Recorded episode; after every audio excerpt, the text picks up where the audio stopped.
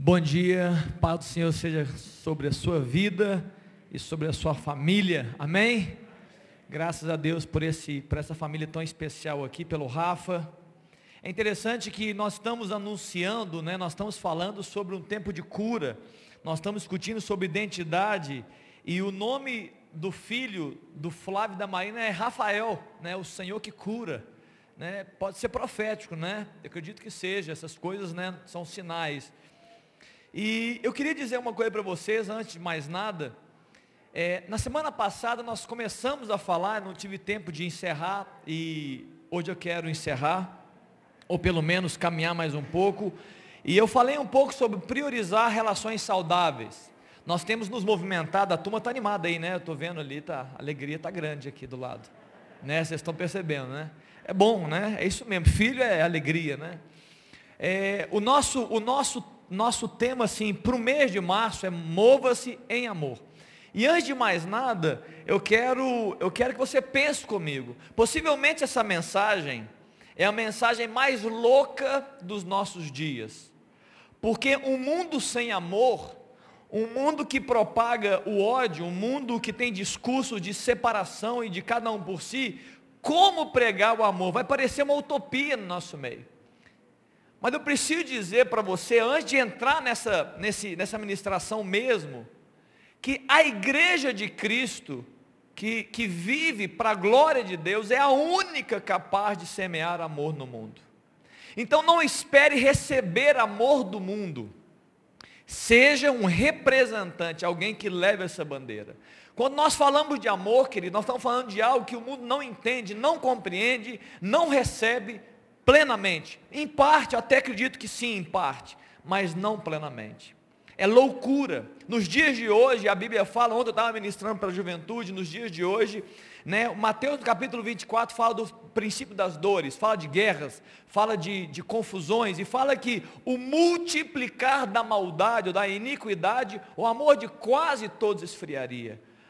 Ele estava falando para a igreja, ele estava falando para pessoas como nós nós temos que ser é, detentores dessa força, persistentes, perseverantes, não somente em viver o amor, como propagar o amor. Amém, queridos? O pastor Henrique abriu uma, o tema aqui dizendo sobre a luta que nós vivemos, quando a Poli cantou, né, junto conosco, aquela canção sobre né, a nossa unidade, o amor e aquilo que Jesus falou. E eu preciso dizer para você uma coisa. Nós estamos nos movendo e o amor é a base. Amar a Deus sobre todas as coisas, ao próximo como a ti mesmo. Se o amor é a base, eu quero que você grave isso para começarmos esse tema aqui. Se o amor é a base, se o amor é instrução, se o amor é algo que Jesus falou, se ele, se ele tentou resumir tudo no amor, então onde você acha que vai ser a maior luta da igreja? Onde você acha que vai ser a maior luta da igreja? Se o amor é aquilo que vai deixar pessoas saudáveis, se o amor é aquilo que vai transformar homens em exército, a igreja vencedora, se o amor é isso que vai levar a, a igreja a caminhos vivos, para propagar, onde vai ser a maior arma, a maior arma de Satanás, onde ele vai atuar? Nas relações. Eu preciso dizer isso aqui nessa manhã. A maior, a maior luta que nós temos é nas relações pessoais é na nossa relação com Deus. Na relação com Deus, Ele vai esfriar você, Ele vai distrair você, Ele vai te colocar em caminhos de, de atalhos, em caminhos de desvio, Ele vai fazer com toda força, mas não só na sua relação com Deus. Se a igreja que é o corpo, é o exército, é aquele enviado, é o que vai para produzir, ele vai nos dividir, irmãos. Ele vai fazer de tudo para destruir a gente as nossas relações. Porque enquanto não houver relações saudáveis entre nós, nós nos paralisamos. Nós ficamos olhando para o lado, olhando para baixo, olhando para dentro, e a gente não caminha no propósito, naquilo que Deus tem para nós. Quando é que a igreja vai avançar sobre as portas do inferno? Quando? Quando ela para, quando ela estiver livre de si própria. A maior luta da igreja não é fora de nós, porque a nossa luta fora a luta espiritual já está vencida. Jesus estabeleceu vitória na cruz, quando ele declarou que todo o principado e potestade está debaixo dos pés dele, debaixo da igreja. Então a nossa maior luta, nossa luta efetiva, de, de garra hoje, na prática, não é contra o diabo, ele é um, está vencido. É, é, aqui dentro, é dentro da igreja, é dentro da corporação, é dentro da, do organismo, para que a gente seja forte, para que a gente se mantenha firme, para que a gente vá à guerra e vença as batalhas. E saia é, é, no mundo propagando o amor, levando essa bandeira, falando de Cristo. Agora, quando nós estamos nas lutas internas, nós não temos força para sair do nosso lugar. Um dia eu lembro que eu estava conversando com uma jovem, há muitos anos, e ela comentou: Eu sei que eu tenho que pregar o evangelho, eu sei que eu tenho que fazer discípulos, eu sei disso porque eu nasci no lar evangélico, mas eu não dou conta, porque você não sabe o buraco que eu estou vivendo dentro de mim. Eu não dou conta. E eu acho que o diabo ele tem essa astúcia de nos tirar do foco, maltratando o nosso coração e também dando a nós né, armas de maltrato de uns para com os outros. Eu comecei dizendo sobre priorizar relações saudáveis, eu citei o texto de Mateus capítulo 5, quando Jesus fala assim, ei, deixa a sua oferta, vai lá e resolve com seu irmão ele estava priorizando a sua relação com seu irmão. Ele estava dizendo, é muito valioso para mim. Não coloque em segundo plano, porque eu não coloco em segundo plano. Jesus está dizendo isso. Vai lá e resolve, vem e dá a sua oferta. Então eu quero continuar essa mensagem nessa manhã, para que você possa, né, eu quero extrapolar um pouco mais e detalhar um pouco mais. Eu vim aqui na semana passada e eu atirei, eu, eu atirei de um, atirei, né, fiz um, eh, lancei um tiro e ativei outras coisas. Algumas pessoas conversaram comigo, mandaram mensagem para mim, né? A gente ouviu coisas. Qual que é, pastor Henrique? Eu esqueci. Como é que é quando você atira e tem várias, várias, é, sei lá, sai vazado para tudo quanto é lado? Qual que é o nome da arma? Cartucheira. A cartucheira é aquela arma que você atira e ela vai, parece, ela vai vazando, né? Você não atira, não é apenas uma bala, né? São várias que vão atingindo. E assim foi a mensagem da semana passada. Eu quero trabalhar isso um pouco mais. Um dia, eu estava numa conferência de liderança, num grande curso de liderança, e a pessoa que veio era uma psicóloga, e ela chegou e falou assim: Olha, nós podemos falar a verdade, porque nós vamos falar de nós mesmos aqui. E essa foi a primeira pergunta que ela disse. Falou assim, anda a gente falar de liderança. Anda a gente falar do que deve ser um líder. O que, que ele pode, o que, que ele não pode fazer. Como é que ele organiza. Nós podemos falar de nós mesmos. Eu queria fazer essa primeira essa pergunta hoje para você estar tá me ouvindo. A gente pode falar de nós mesmos aqui? A gente pode falar de nós mesmos, falar a verdade sobre nós. Você está aberto para ouvir o Espírito Santo falar no seu coração sobre verdade a respeito de você mesmo? Pois bem, esse é o intuito que eu tenho nessa manhã, que a gente possa, como igreja, falar de nós, falar do interior, ouvir a voz do Espírito.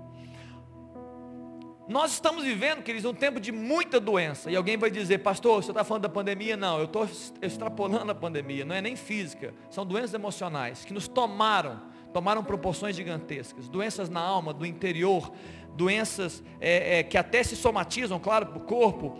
Mas o que parece, querido, é que, que o ser humano está cada dia mais frágil, mais desanimado e infeliz mais frágil em termos de facilmente ofendido, facilmente a pessoa se ofende, mais infeliz e mais desanimado. Eu ouso dizer, eu ouso dizer que o mundo, esse sistema que nós estamos inseridos de mundo, ele está cada dia mais habilitado, mais apto, mais capaz, mais bem estruturado para produzir frustrações nas pessoas. Ele está muito bom, ele está indo muito bem, está fazendo um bom trabalho. De, de gerar é, pessoas decepcionadas, incapazes de enfrentar as suas próprias realidades, com baixo nível de resiliência, de perseverança e de força interna para superar obstáculos. Eu ouso dizer que cada dia que passa eles estão mais fortes nessa, nesse objetivo de colocar o ser humano em mediocridade e miséria mais fortes. Nós desistimos fácil, nós somos resmungões e vez por outra estamos culpando os outros das nossas questões. Desistimos fácil, somos resmungões e vez por outra culpamos os outros. Queridos, se isso mudasse a minha história, se essa fosse uma arma, eu seria o primeiro a usar essas armas. Mas queridos, essas armas não mudam a minha vida, não mudam nada no meu interior. Muito pelo contrário, eles só perpetuam a minha mediocridade.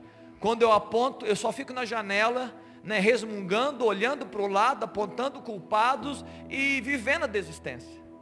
Mas é isso que o mundo quer da sua vida, é isso que o diabo quer de você. É isso que o diabo quer fazer com a igreja de Cristo. Que ela seja resmungona, desistente e ela fique culpando todo mundo.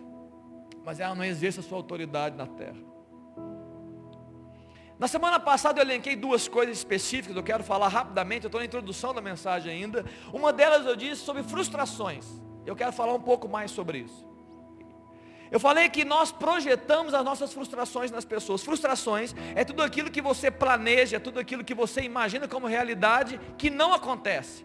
O gap, o vazio, a, a, a distância entre a realidade e, é, perdão, aquilo, o seu planejamento, a sua perspectiva, a tua expectativa e a realidade é frustração. Estou frustrado, não atingi o que eu queria atingir.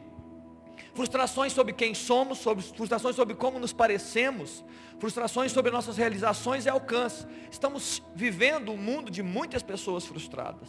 De forma prática, o extremo, o no extremo da frustração, porque né, existem graus, existem medidas, no extremo da frustração, é, o pensamento e o sentimento que mais fala é estamos sempre errados, atrasados, somos incapazes de ser alguma coisa, incompetentes de fazer alguma coisa. No extremo é isso que está batendo na nossa cabeça e no nosso coração, martelando a gente. É o extremo da frustração. Não estamos atingindo nada. Nossa vida não tem valor. E não é fácil, queridos, viver esse sentimento sozinho. É difícil ter que conviver com isso, porque está dentro da gente. A frustração não é algo fora de mim. Né? Olha, a, olha a frustração lá, a minha frustração lá, gente, acabou de sair. Não, ela está aqui dentro. Claro, ela tem que sair, mas ela, ela, fica dentro, ela fica remoendo, ela fica gerando pensamento, sentimento. É difícil conviver com isso. Logo, mesmo que inconscientemente, nós estamos falando de relações pessoais, acabamos por projetar essas coisas nas pessoas. Pessimismos, desânimos, é, invejas, murmurações, desistência. Olha, nunca deu certo para mim, nunca vai dar certo para você. Você já viu um pai falando para o filho: Olha, eu não fui feliz na minha profissão, possivelmente você não vai ser feliz na sua profissão. É isso. E algumas vezes torcemos até pelo pior, no, no nível mais, mais profundo da minha frustração, eu torço para que todo mundo dê errado, porque se eu estou dando errado, ninguém vai dar certo. É uma forma de equilibrar as coisas. Natural. Eu preciso equilibrar. Se eu estou me sentindo tão mal com a minha vida, ninguém pode ficar bem. Porque vai ser mais buraco, mais vazio no meu interior. A tristeza gerada pela tragédia existencial, seja em qualquer nível que for, que qualquer nível que um ser humano esteja vivenciando, tende-nos a achar culpados e a vivermos de forma vingativa, que é mais uma forma da gente equilibrar as coisas. Ah, você sabe o que eu estou sentindo? Eu sei a resposta.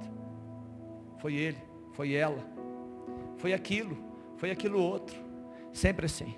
Eu estou sempre na janela. Eu estou sempre olhando e buscando razões da minha frustração. E tem muita dificuldade de olhar para dentro. Cuidado com isso. Por quê, pastor? Por que eu preciso ter cuidado nesse momento? Porque você se torna, e eu, nós nos tornamos alvos fáceis do diabo e das ofertas de prazeres, de paixões. Como você não encontra prazer na sua existência, e vai, o tempo todo vai ser oferecido então o que? Movimento de prazer, paixões. Há quem diga que a pornografia é uma das grandes aplacadoras das frustrações da vida. A pessoa chega em casa e fala assim, olha, eu estou tão mal, eu estou tão frustrado, que eu preciso gerar prazer na minha mente, no meu coração. E eu vou dizer tantos outros prazeres que a gente pode viver. O nosso desequilíbrio, queridos, o meio seu, o nosso desequilíbrio, ele tira de nós a lucidez. O equilíbrio das decisões. E acaba que, associado a isso, nos leva naturalmente a buscar prazeres, mas isso nós podemos estar sendo levados a caminhos de morte de pecado. Muito ligado, está muito, muito, muito, muito, muito alinhado. Se estamos é, é, a carne, se a nossa carne está gritando, nós vamos ter normalmente, queremos aplacar essa dor e a carne vai ter as suas ofertas e paixões. Olha, eu tenho uma solução para você. Faça isso, faça aquilo, pense isso, pense aquilo, se jogue para aplacar essa dor. Mas não é o Espírito que está dizendo, não é o Espírito Santo, mas é a sua carne que está dizendo. Só de alguém estar bem consigo mesmo, só de alguém estar bem consigo mesmo, é, essa pessoa já gera nessa pessoa frustrada, nessa pessoa descontente, sensações ainda mais negativas. O, o inseguro, ele questiona a segurança do seguro. O feio, ele, ele questiona, ele, ele quer descaracterizar aquele que é belo. Aquele que, aquele que se acha pobre, ele, ele questiona a licitude do dinheiro do rico. Ou acha que é injusto. É o tempo todo. O que diz que não é aceito, não é escolhido por ninguém, ele despreza é, a, a, o carisma do outro e diz, olha, isso é hipocrisia, é forçado. Sempre apontando o dedo. E a lista não para. Você já passou por isso alguma vez na sua vida? Já sentiu isso? Já, já conviveu num ambiente assim? Pois bem, querido, a cura para isso nunca vai ser olhar para a janela, vai ser olhar para o espelho. Sempre olhar para o espelho. Eu falei também sobre é, nós nos movermos por meio das amarguras do coração. Aquelas raízes, aquelas coisas que chegaram e elas encontraram espaço e elas ganharam força para aprofundar mais o nosso interior e agora estão ali enraizadas dentro da gente. São raízes de amargura que contaminam a muitos. Eu li o texto da última vez. E eu estava dizendo, é, nessa sessão, eu quero falar rapidamente sobre o sofrimento gerado nas relações. Não, seja, não sejamos ingênuos né, ou inocentes. Relações causam danos. Relações nos machucam. É muito normal. É muito natural é, ficarmos ofendidos com alguma coisa que alguém disse. Imagina esse público. Olha, olha eu dizendo aqui. Eu estou falando para quase 200 pessoas. Se eu estivesse falando para um é uma coisa. Mas passou de 10, 15. Eu vou estar colocando uma palavra Possivelmente as histórias aqui envolvidas são várias histórias. Você pode sair daqui e falar assim: olha, o pastor falou algo que eu não gostei. Eu me ofendi. E nem foi direto para você, mas eu estou aqui falando para 200 pessoas.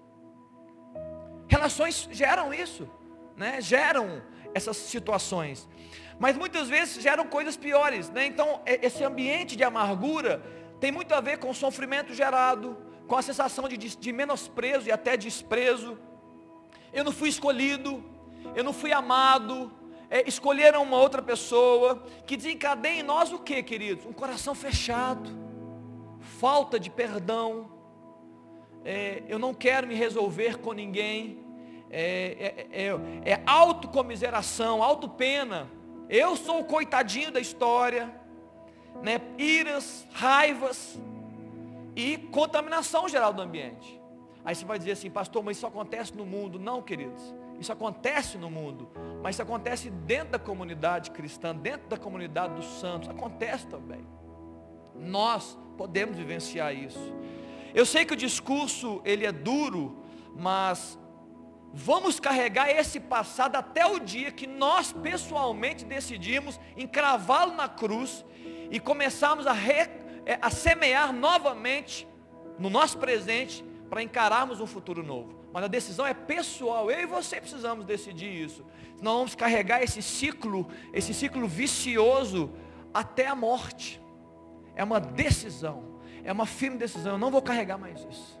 Eu vou perdoar quem tem que perdoar. Eu vou assumir minha responsabilidade. Eu vou olhar para o espelho. Eu vou, vou, eu vou avaliar o que, o que depende de mim. E eu vou vivenciar essa vitória. Eu vou passar por cima e vou andar.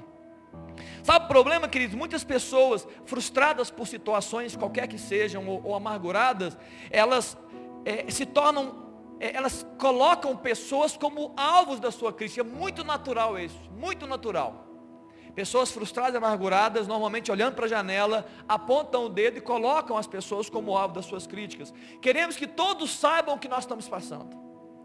Queremos comprar as pessoas, é espírito de facção. Eu quero que todo mundo entenda a minha versão, entenda a minha dor. Todo mundo tem que entender o que está acontecendo comigo. Eu, eu busco pessoas para me ajudar e para me defender. Contra os outros que estão fazendo algo ruim ou estão gerando. A minha imaginação nesse momento aqui de carnalidade, a minha imaginação fica fértil.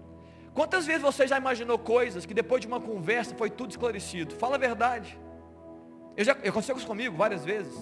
Nós, nós vivemos sobre ilações, sobre deduções vagas, sobre fatos. Nós temos dificuldade de buscar a verdade, nós estamos machucados. Isso, isso, é um ciclo que se perpetua, perpetua e vai que vai. Por que, pastor? Por que, que nós fazemos isso naturalmente? Porque é muito difícil, meu irmão. Estamos falando de nós aqui, né? Estamos falando de nós, a partir de mim. É muito difícil sustentar essa bomba que, atômica né, dentro da gente. Ela, ela, ela não se sustenta, ela não fica parada. Quando ela não põe a pessoa numa cama de depressão e de tristeza profunda, que ela não consegue nem falar nada sobre ninguém, quando ela não faz isso, ela gera em nós isso. Eu preciso soltar isso. E acaba que sem sabedoria eu faço isso de uma forma terrível e machuco muita gente. O meu machucado, ele não fica só comigo, né? ele, ele transborda além de mim. Até quem não fez nada, até quem não fez nada é réu nessa história. Principalmente pessoas de referência.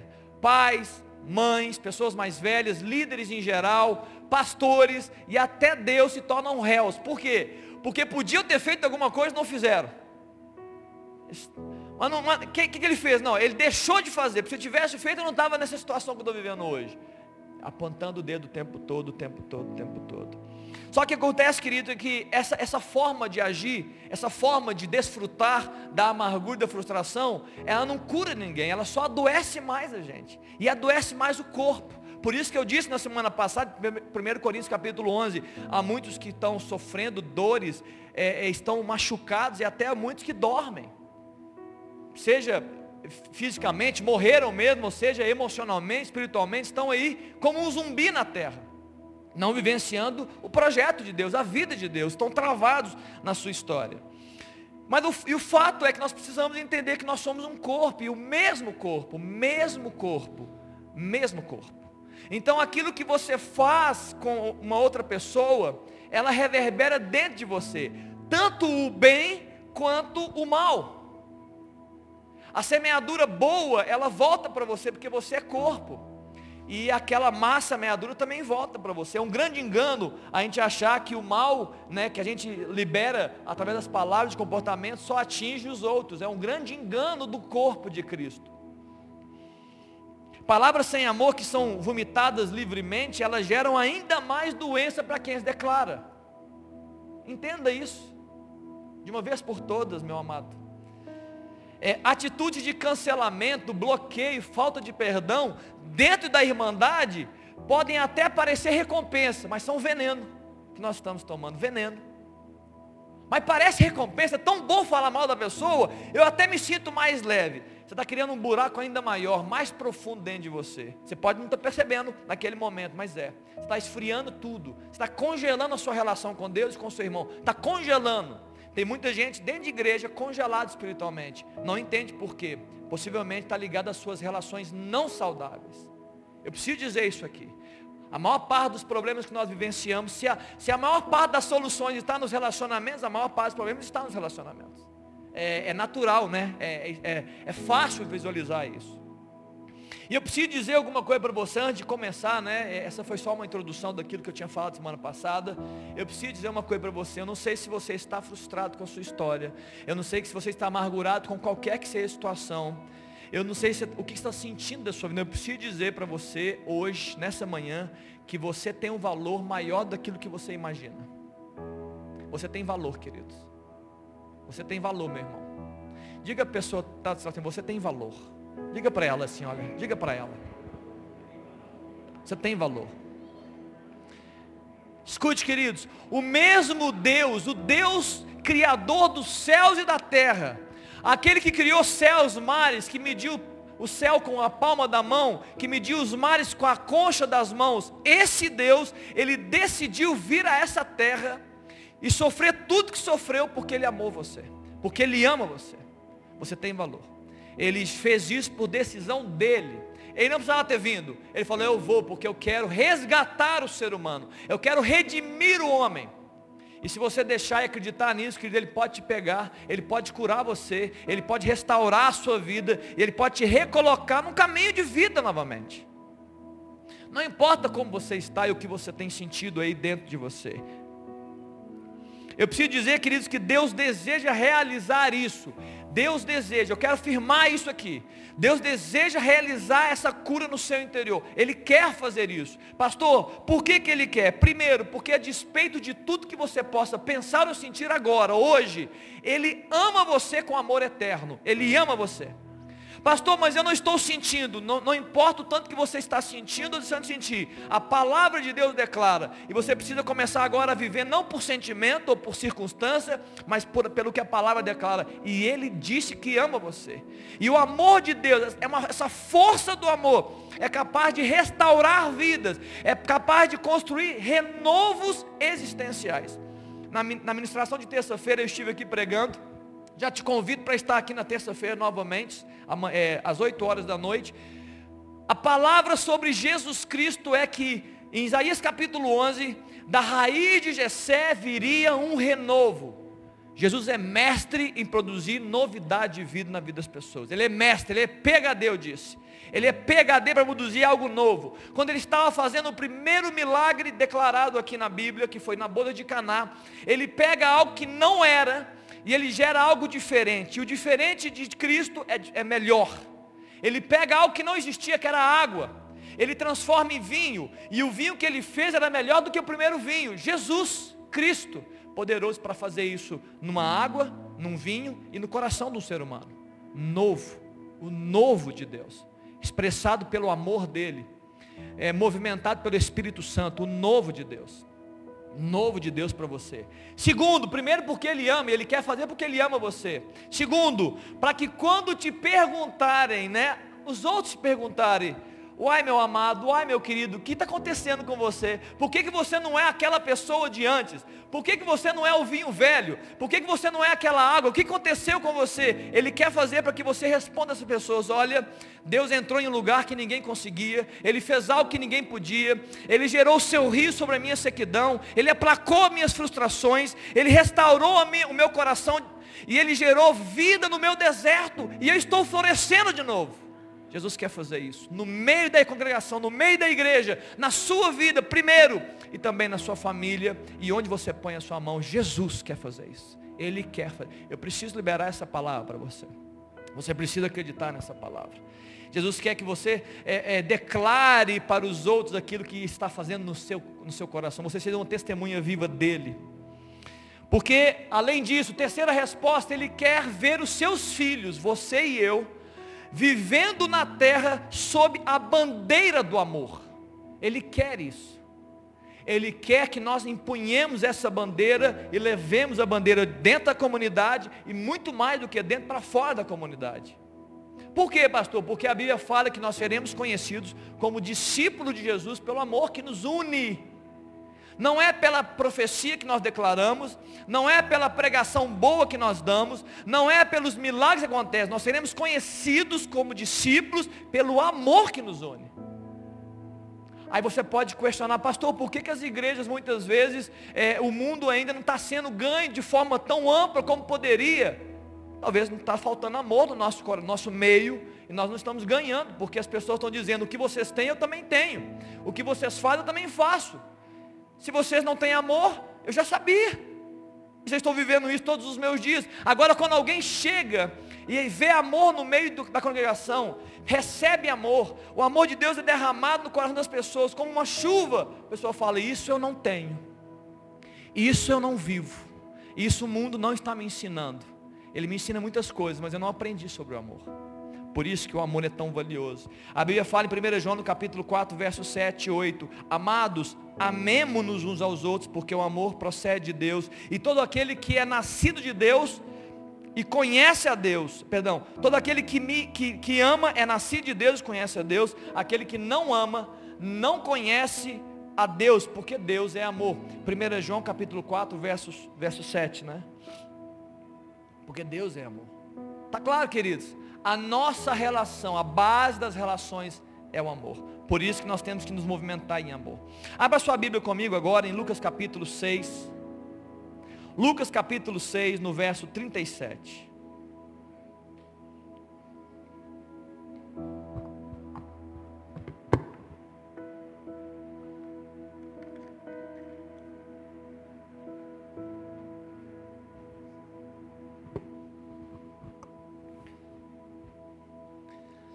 Não dá para você pregar sobre o amor.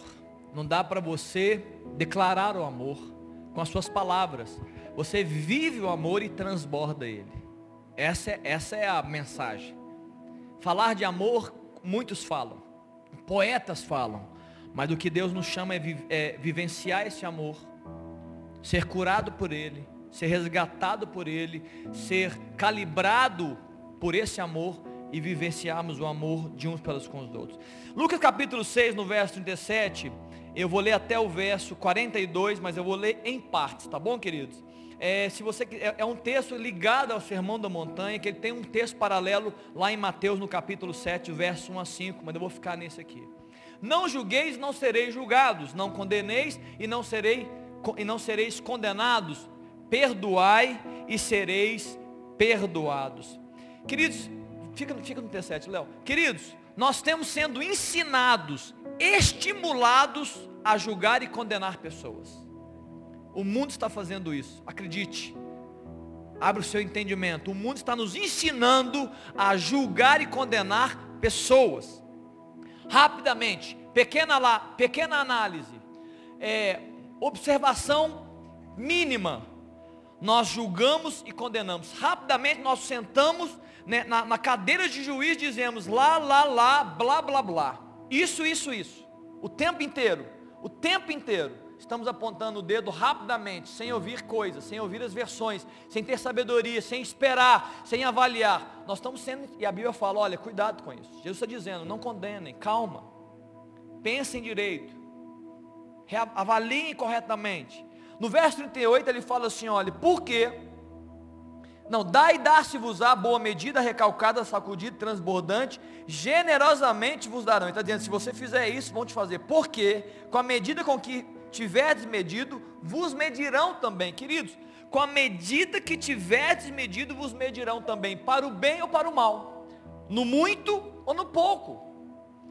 Eu te pergunto, será que a escassez que você está vivendo, será que muitas vezes a escassez que nós estamos vivendo é, é por causa da escassez que nós estamos transbordando na vida das pessoas? Será que é isso? Será que muitas vezes a nossa escassez é porque nós estamos transbordando, semeando escassez? E é claro que é natural, biblicamente, ela vai voltar para mim. Alguém pode perguntar, mas pastor, eu transbordo escassez porque antes você não conhece a minha história. Alguém transbordou escassez na minha vida. Eu acredito no que está falando. Mas a minha pergunta é, e agora, querido? O que você vai fazer com isso, minha irmã? O que você vai fazer com as traições, decepções e frustrações? Você vai continuar nesse ciclo vicioso? Você vai acreditar que Jesus pode trazer um renovo para você começar a transbordar a vida sobre as pessoas e naturalmente, consequentemente, você receber vida de novo no seu coração? Aquele que, aquele que doa muito, aquele que faz muito recebe muito, aquele que faz pouco recebe pouco. Se você dá três sorrisos por dia, no mínimo três recebe. Quem não dá sorriso para ninguém, talvez receba um, né, de alguém que está querendo semear na sua vida.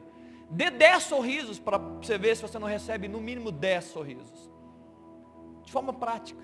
Dê 50 bons dias hoje, amanhã, se você não vai receber 50 bons dias, ou quase 50. E talvez, de graça, você vai receber mais uns, porque Deus vai dizer, está semeando tanto que ele, nós vamos semear nele também. Prático, parece simples, né? Prático. Verso 39.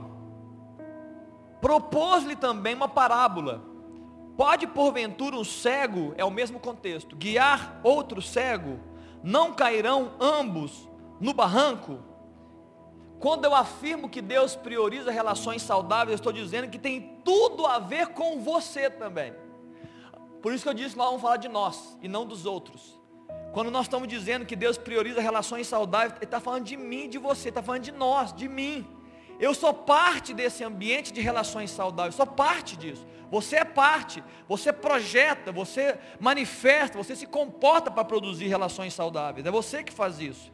Senão, nós seremos cegos guiando cegos. Eu não consigo ver, eu não estou percebendo, eu não estou vivenciando. Então eu não vou conseguir caminhar e dirigir ninguém para o melhor.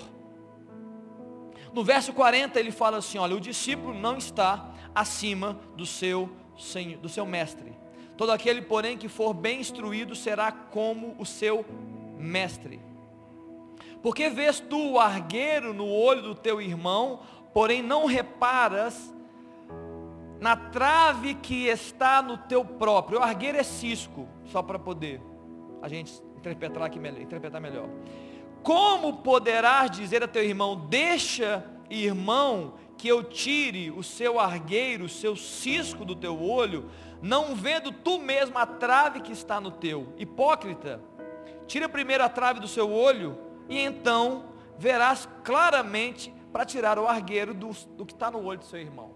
Muito bem, eu quero falar algumas coisas sobre esse tema e vou encerrar nesse verso 41 e 42. Primeira coisa, quem vê em parte julga equivocadamente. Ponto final.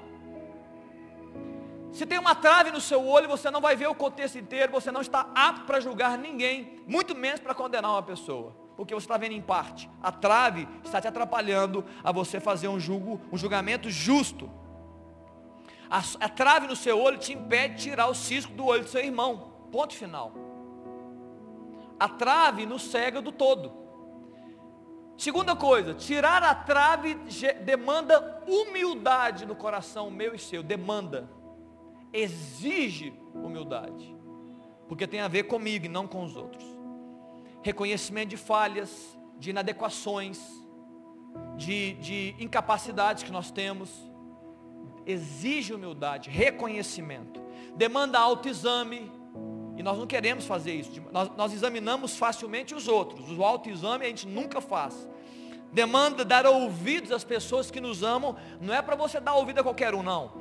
Dá ouvido às pessoas que, você, que, que, te amam, que andam com você, que querem o seu melhor, para essa você dê ouvido. Porque tem muita gente falando bobagem aí, que algumas vezes, infelizmente, nós temos que deixar entrar por um lado e sair para o outro. Mas quem te ama, dê ouvidos. A gente não quer dar ouvido muitas vezes às pessoas. A grande verdade é que nós estamos em obras. Estamos em obras. E quando nós falamos sobre mudança e transformação de vida, bíblica, por meio de instrução bíblica, nem sempre tem a ver com tudo aquilo que nós queremos, apreciamos ou aprovamos totalmente. Nem sempre. Mas tem tudo a ver com aquilo que nós precisamos, com aquilo que é importante, com aquilo que é valioso e abençoador. Não espere que a Bíblia ela vai estar sempre todo o tempo afagando você. Não, a Bíblia, a palavra é martelo que esmiuça a penha. Ela bate para você ser melhor para você ser a melhor espada, o melhor produto, mas ela vai bater, ela vai bater no nosso coração. O processo de amadurecimento, queridos, não é fácil. Ele é difícil, tanto físico quanto emocional e é também espiritual. É um processo difícil. Nós estamos sofrendo nesse processo. Aí alguém vai dizer assim, mas pastor, é, é, eu não tenho ouvido, tem tanta gente que fala só sobre alegria, vitória. Querido, sofrimento faz parte da vida. A Bíblia fala que você deve buscar, o apóstolo Paulo fala, Pedro fala, o próprio Jesus fala. Ei, aprenda a lidar com o sofrimento, se regozije no sofrimento, se alegra. É Ele que te faz crescer, Ele que te faz amadurecer. É interessante falarmos da gente. Nós mudamos o Brasil com uma, um discurso, a gente muda o Brasil. A gente muda o mundo com uma ideia. A gente declara paz na guerra com um ato. Porém, quando se trata de nós mesmos, para falar de nós mesmos, temos severas dificuldades, quase intransponíveis. Você resolve tudo de todos assim, como um passe de mágica, mas para resolver de dentro para fora, você nunca está apto. É sempre mais difícil a sua história. O, o, o aquele conselho que você dá para o outro só serve para o outro, para você não. A minha história é a mais difícil de todas. A minha frustração é a pior de todas. E o que fizeram comigo não fizeram com ninguém mais, só comigo. Eu sou o único que fizeram comigo. É sempre assim. E sabe por que isso acontece, queridos? Porque nós é que somos complicados. Você é complicado, eu sou complicado. Nós temos que acreditar nisso. Nós temos que acreditar que nós somos pessoas complicadas. Nós somos pessoas complexas. Se nós fôssemos mais simples, seria tudo mais fácil, mas nós não somos tão simples. E porque nós não somos tão simples, nossas relações ficam difíceis. Um dia eu ouvi uma, uma fala que eu gostei muito sobre ela, porque a gente sempre fala, ó, relacionamento é difícil, é verdade. Mas relacionamento principalmente torna ainda mais difícil quando ou nenhum, ou apenas um, estão dedicados no relacionamento. Aí ele fica ainda mais difícil. É verdade, eu não estou dizendo que relacionamento não é difícil, mas mais difícil fica quando não tem ninguém se dedicando a ele, ou quando apenas um está se dedicando, aí é dificílimo. Mas quando os dois estão dedicados ao relacionamento, quando irmãos olham para irmãos, marido olha para a esposa, pais para os filhos, irmão para o irmão, filha para a mãe, mãe, sogra, sogra e. É, qual que dá errado, gente? É nora com. Sogra e nora, genro e sogro. Quando os dois se dedicam, foi funcionar. Agora, quando ninguém se dedica, queridos, não há um que se sobre. É mais dor e mais amargura, mais sofrimento. Somos difíceis e muitas vezes não, não nos dedicamos a fazer o melhor. Na verdade, queridos, a grande razão é, da nossa dificuldade, por incrível que pareça, de nós sermos tão complicados, é porque nós ainda estamos muito vivos dentro de nós, muito vivos dentro de nós.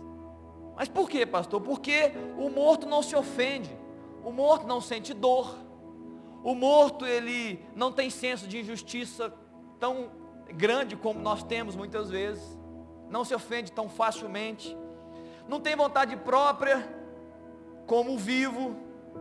Quem vive para seguir a Cristo, fala e se comporta como Cristo e para a glória de Cristo. Você sai do foco. Mas pastor, agora que eu estou adoecido, como é que eu faço? É muito difícil viver isso, porque adoecido, a nossa tendência é olhar para dentro, porque tem algo gritando dentro de nós.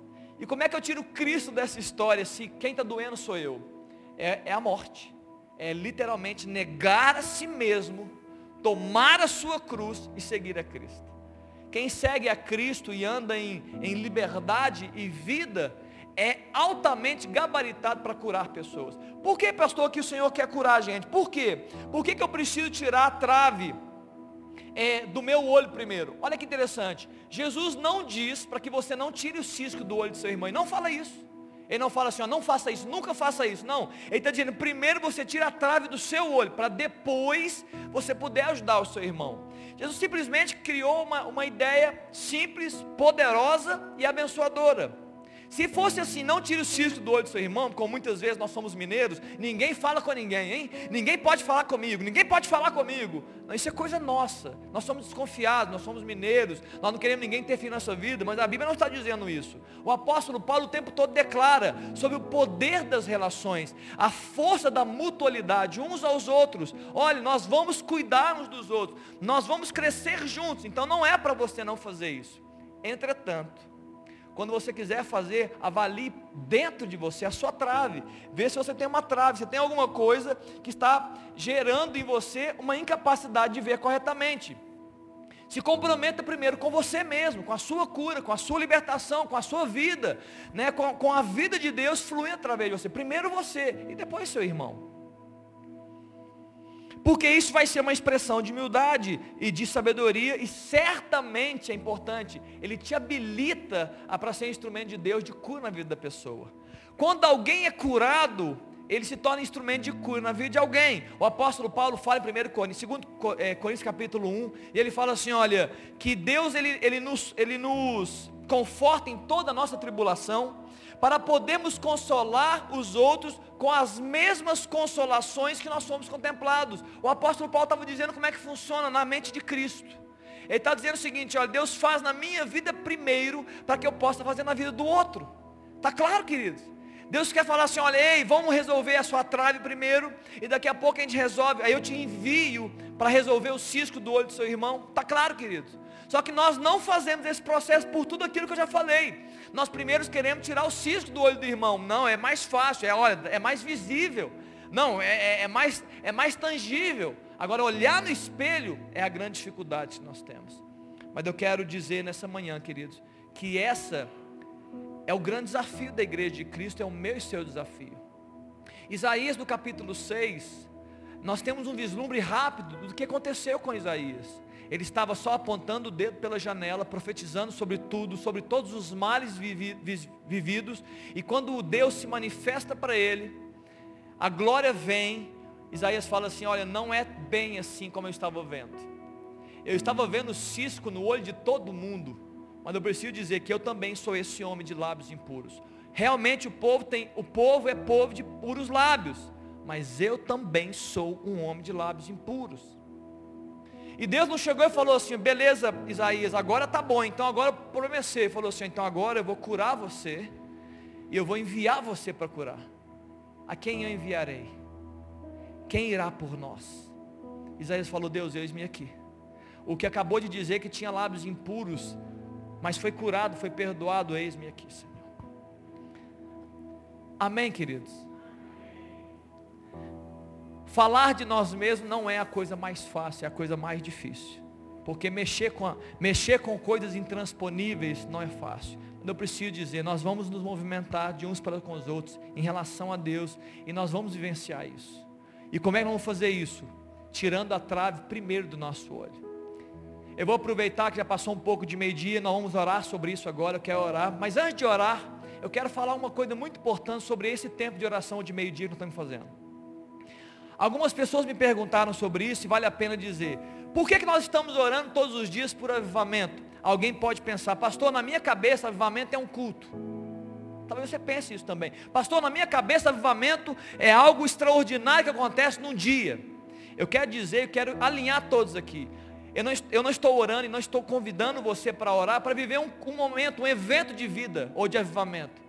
Nós queremos viver uma igreja avivada, famílias avivadas, pessoas avivadas, 24 horas por dia. Pastor, melhora para a gente. Eu posso até ter um evento avivado, um culto avivado, uma palavra que mexe, o poder do Espírito, o batismo do Senhor, podendo viver.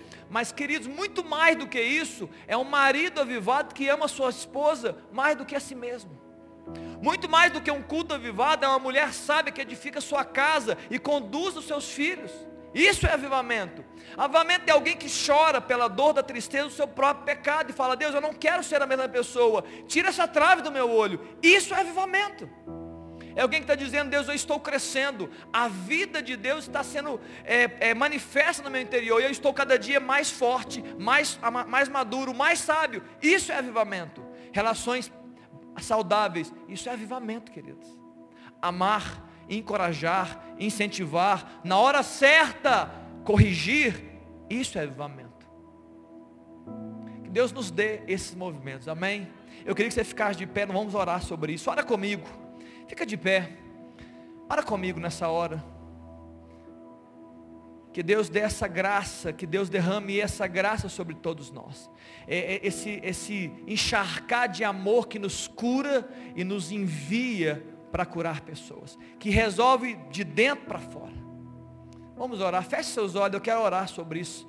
Querido Deus e Pai, obrigado por essa manhã, Jesus. Ó Deus, Sua palavra é simples, ela é direta. Ó Deus, eu tentei aqui nessa manhã ter menos rodeios possíveis, para que Deus, o Senhor, possa falar diretamente, ó Deus, sobre a Tua palavra. Ó Deus, a tua palavra diz que nós, antes de tirarmos o cisco do olho do nosso irmão, devemos tirar a trave do nosso olho. E eu quero, Senhor, somar essa oração. A Deus, o Senhor possa avivar a nossa vida. A Deus, que o Senhor possa, Deus, resgatar o nosso coração. O Senhor possa, Deus, restaurar a nossa vida. O Senhor possa, Deus, nos fazer ver corretamente Ó Deus, que essa trave, que esse impedimento, que essa inadequação, ó Deus, que essa questão não resolvida, ó Deus, o Senhor possa expurgar da nossa mente, liberar a vida como eu sei que o Senhor quer fazer, como eu sei que o Senhor deseja fazer, curar o nosso interior, mudar a nossa sorte, nos fazer, ó Deus, entrar num novo ciclo, um ciclo de vida. Ó Deus, encerrar, ó Deus, de uma vez por todas esse ciclo de morte que se instalou, que gerou que gera frustração, que gera amargura. Encerra isso, Jesus. Capacita, Deus, o teu povo a vivenciar, ó Deus, um novo ciclo. O ciclo, ó Deus, do vinho novo.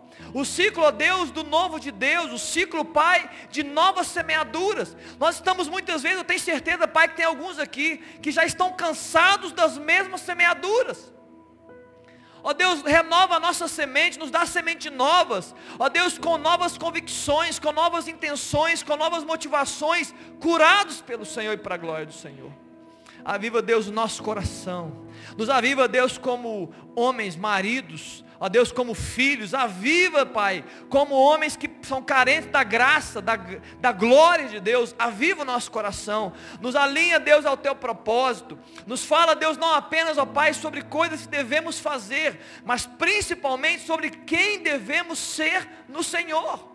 Atitudes, comportamentos, sensações, motivações que agradam, Senhor, que não te ofendem, que não, ó Deus, nos separam do Senhor.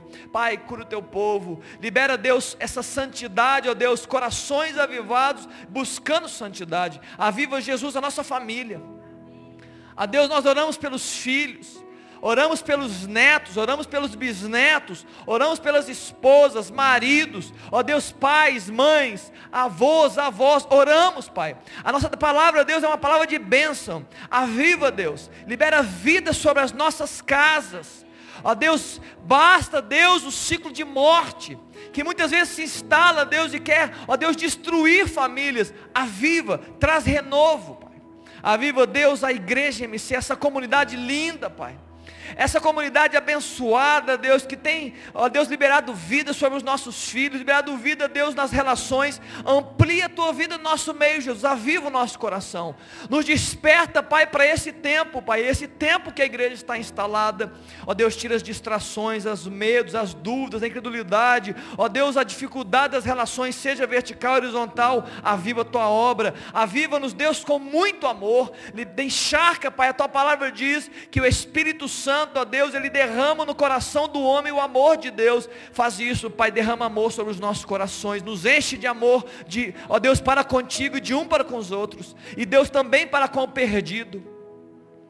Que nós não caiamos, ó Deus, no engano de nos fechar também em nós mesmos e nos esquecemos, ó Deus, que há vidas para salvar, ó Deus, há perdidos, ó Deus, para serem encontrados por meio da, da oração e da pregação do, do Evangelho da Igreja do Senhor. Pai, aviva a tua nação, a nação Brasil, nação amada, nação abençoada, nação, ó Deus, cheia de graça, de riquezas, ó Deus, que toda a riqueza, Deus, nessa nação, ela possa, Deus, ser bem distribuída, bem organizada, bem dirigida, bem, ó Deus, feita Ó Deus, que as famílias recebam, ó Deus, progresso, saúde, educação, para a glória do Teu nome, que o Teu Evangelho seja pregado nos quatro cantos da nação Brasil, que o avamento chegue, que nós nos despertemos para esse tempo, ó Deus, de anunciar a Cristo, preparar esse povo, Deus, para a volta do Senhor Jesus, para a glória do Senhor Jesus. É a minha oração, Pai, em nome de Jesus. Amém, queridos? Você pode dar uma salva de palmas aí? Eu gosto, eu gosto. Graças a Deus por isso. Graças a Deus por isso. Queridos, terça-feira às oito da noite você está convidado para vir de novo. E que o Senhor te abençoe, te guarde e faça resplandecer o seu rosto sobre você e te dê paz neste dia, nessa manhã e nessa semana, em nome de Jesus. Amém? Cumprimenta pelo menos cinco pessoas antes de sair. Deus te abençoe.